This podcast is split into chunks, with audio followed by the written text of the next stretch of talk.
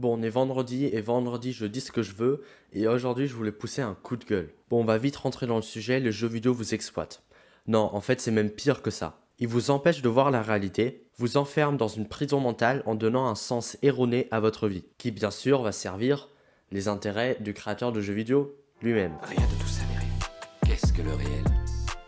Quelle est ta définition du réel? Bon, vous avez sûrement déjà beaucoup joué aux jeux vidéo. Ou alors vous êtes un gamer occasionnel, mais c'est le premier cas qui m'intéresse. En effet, si on est conscient du problème, on peut toujours s'en défaire beaucoup plus facilement.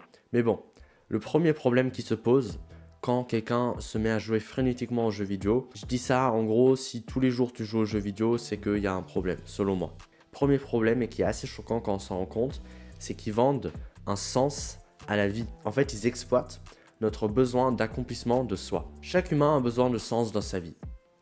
Mais celui qui réussit à exploiter ce sens peut construire un beau business. Pour cela, on peut aligner l'identité de la personne avec ce qu'il aime faire, etc. Mais ça, c'est beaucoup trop dur à faire. En fait, il y a beaucoup plus simple. Créer une nouvelle réalité. Donc, vous l'aurez compris, les jeux vidéo. Et dans cette critique, j'inclus également le métaverse, qui va sûrement être une catastrophe dans les années à venir. Alors, pourquoi cette réalité nous donne du sens?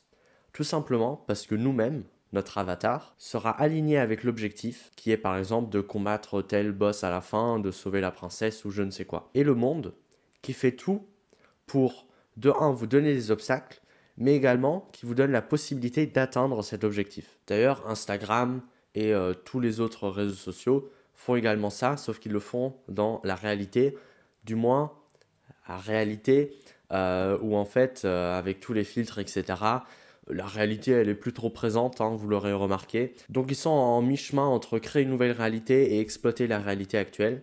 Mais ce qui est sûr, c'est que les jeux vidéo ont très bien réussi à faire ça. Pas tous les jeux vidéo, mais la plupart, du moins ceux qui marchent le mieux et qui nous rendent le plus addicts, ont très bien compris ce principe et l'ont appliqué à tous les niveaux dans leur jeu. Donc la solution, elle est simple, ne pas se laisser avoir par les jeux vidéo et prendre du recul, se dire que le personnage qu'on est en train de jouer, c'est pas nous. Il y a des personnes, euh, surtout les enfants, qui s'identifient au personnage qui joue et qui finissent par croire que c'est la réalité. Donc en fait, le problème, il est là.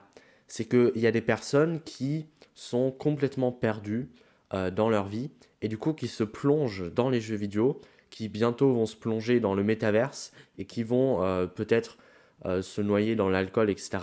Tout ça pour fuir la réalité, pendant que ceux qui ont créé ces moyens-là se frottent bien les mains, ils sont bien contents de votre malheur. C'est ça que je trouve assez malsain en fait. C'est que tu essaies de fuir la réalité au lieu d'essayer d'améliorer la réalité. Mieux, ce sera de changer soi-même les choses et de ne pas se, se laisser avoir par tous ces moyens de divertissement.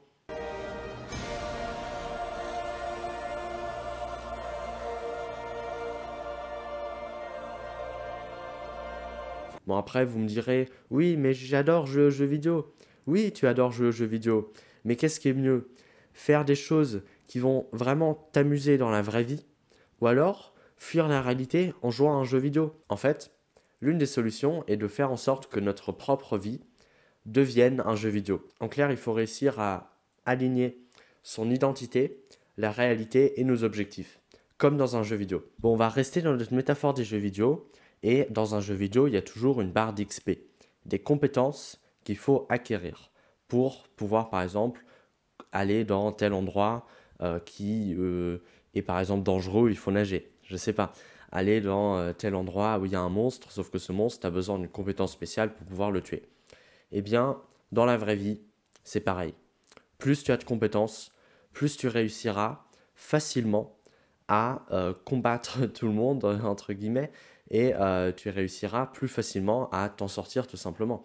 Euh, c'est pour ça que je prône aussi sur cette chaîne YouTube l'éducation et euh, l'apprentissage.